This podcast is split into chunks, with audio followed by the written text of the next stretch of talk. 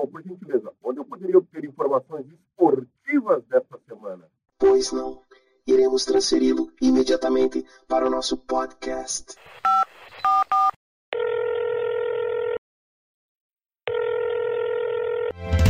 Hora do esporte. Equipe Alpastar.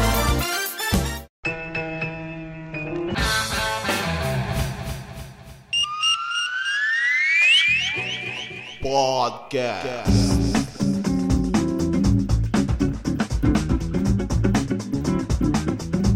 William Sopa. Bom, é isso aí, né? A gente teve nesse fim de semana o UFC, sempre muito divertido quando a gente tem o octógono movimentado, a gente ainda sente muita falta, né? Assistindo o UFC, a gente sente muita falta da torcida vibrando. Quando tem torcedor brasileiro, principalmente, né? Tinha quatro brasileiros nesse card, inclusive disputa de cinturão. Foi uma noite terrível para os brasileiros, a única que comemorou, nós tivemos uma brasileira no octógono, a Poliana Viana contra a Mallory Martin, americana, e a Poliana conseguiu uma finalização que rendeu premiação, inclusive, né? Botou 130 mil reais no bolso aí com uma baita de uma finalização aos três minutos mais ou menos do very first round, como dizem, né? No primeiríssimo round, a Poliana conseguiu uma vitória importante. A gente teve derrota do Diego Lima pro Belal Muhammad, que fez ali uma luta por decisão unânime, foi um triplo 30-27, uma bela luta do Belal Muhammad contra o Diego Lima, que é um, um lutador brasileiro digamos, em ascensão, mas já não é mais nenhum garoto, né? 31 anos aí, tá traçando sua trajetória dentro do UFC, e a gente sabe que as coisas no UFC estão complicadas, né? Duas, três derrotas, por exemplo, ali já pode sacramentar a demissão, né? Já não são mais os velhos tempos do UFC segurando lutadores. A outra luta de brasileiro foi Rodolfo Vieira contra o Anthony Hernandes. E o Anthony Hernandes vamos dizer assim, né? Até achei um pouco sensacionalista da parte do combate, mas colocou que o Anthony Hernandes chocou o mundo. Ele finalizou a 1 minuto e 53 do round 2. O Rodolfo Vieira, ele impôs a primeira derrota do Rodolfo Vieira no UFC. Rodolfo Vieira que vinha numa crescente absurda. Rodolfo Vieira é um baita de um lutador. É, tá no auge da forma física, mas tomou uma, uma chave de pescoço ali que dói na gente quando a gente assiste alguns golpes bem encaixados assim. Outra luta de destaque, antes da gente falar da duas lutas, né? As, da, vamos falar das três primeiras lutas ali, os três principais do card desse fim de semana. Kevin Gastelum fez, teve uma vitória muito importante por decisão unânime também contra o Ian Heinisch.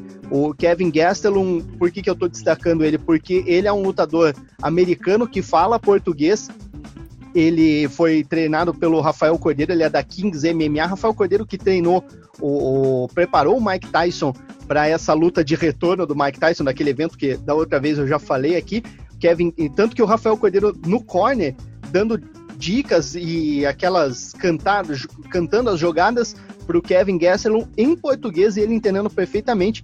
O Kevin Gastelum fez, teve uma baita vitória, até o pessoal achou que o Ian ia passar por cima dele, por uma questão de forma física, o Kevin Gastelum um pouco mais gordinho, o Ian Heinisch não no, no shape, tentou algumas coisas, mas ele foi absolutamente dominado durante a luta toda. Na, no co-main event, Luta das meninas, a Macy Barber contra Alexa Grasso, mexicana, o México que não tem nenhum título de UFC ainda, e ela tá caminhando a passos largos para o título. Uh, em casas de apostas, inclusive a Macy Barber era apontada como favorita, apesar dela vir de uma lesão. Ela estava um ano sem lutar, ela tinha tido uma lesão muito grave no joelho.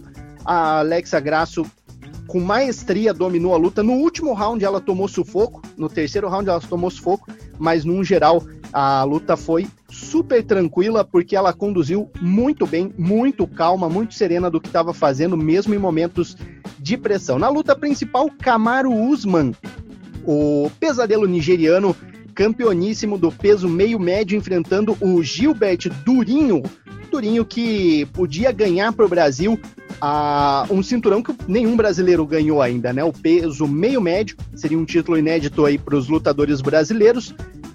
E um dia talvez a gente ganhe. Não foi dessa vez, o Camaro Usman tomou um primeiro soco que entrou do Gilbert, é, do Gilbert Durinho, ele foi pro chão, mas já se recompôs, tomou sufoco no primeiro round. Quando ele foi pro segundo round, ele já dominou a luta, já quase nocauteou, ele impôs um knockdown no Gilbert Durinho, quase impôs outro, massacrou, lutou muito fácil. O, o, o, segundo round terminou com o Gilbert Durinho absolutamente molenga já no octógono.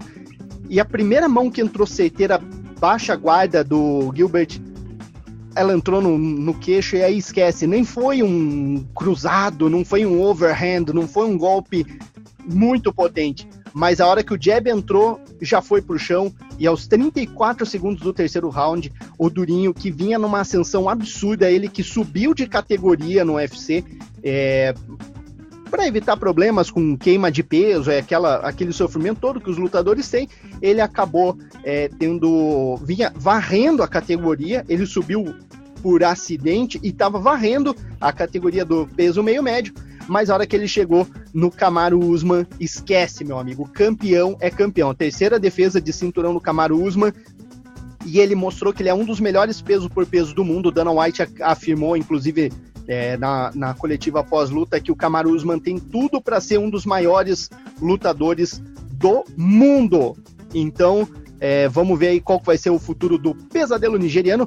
E ele e o Gilbert Durinho, eles eram colegas de treino, eles são muito amigos. Então, antes da luta, eles estavam falando naqueles vídeos de apresentação como a, a, sensação era estranha de enfrentar um amigo, mas negócios são negócios. Rolou até uma tretinha ali durante a luta, tava legal, mas depois da luta os dois se abraçaram, conversaram e tudo feito, né? Amigos, amigos, negócios à parte e o Kamaru Usman, homem de negócios, levou o cinturão para casa, levou a grana e continua campeão do peso meio médio. A gente, único título que nenhum lutador brasileiro conseguiu até agora. A gente torce para que o Gilbert Durinho Burn se recupere e quem sabe até consiga uma revanche, porque ele é o primeiro lugar do ranking. Numa dessas, ele consegue uma revanche legal. Mas neste momento, essa categoria está dominada e eu acho que está muito seguro. Eu duvido que se acontecesse, se a próxima luta já fosse uma revanche, eu duvido muito que o desfecho fosse diferente. Talvez não fosse uma surra, né?